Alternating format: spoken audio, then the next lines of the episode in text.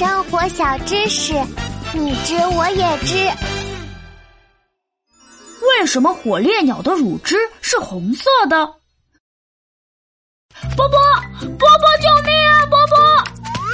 啊，怎么了，琪琪？你快看，那边的火烈鸟妈妈在流血，我们，我们快去救救它吧！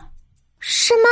快让波波看看，它的嘴巴在流血呢。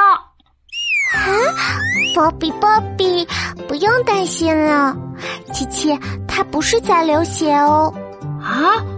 难道火烈鸟妈妈也和河马叔叔一样会流红色的汗？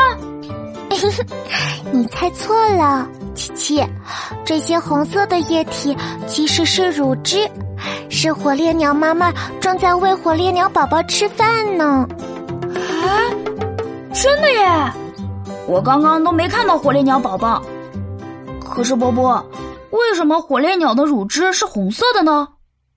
这个嘛，波比波比，接受知识声波，哈，有了！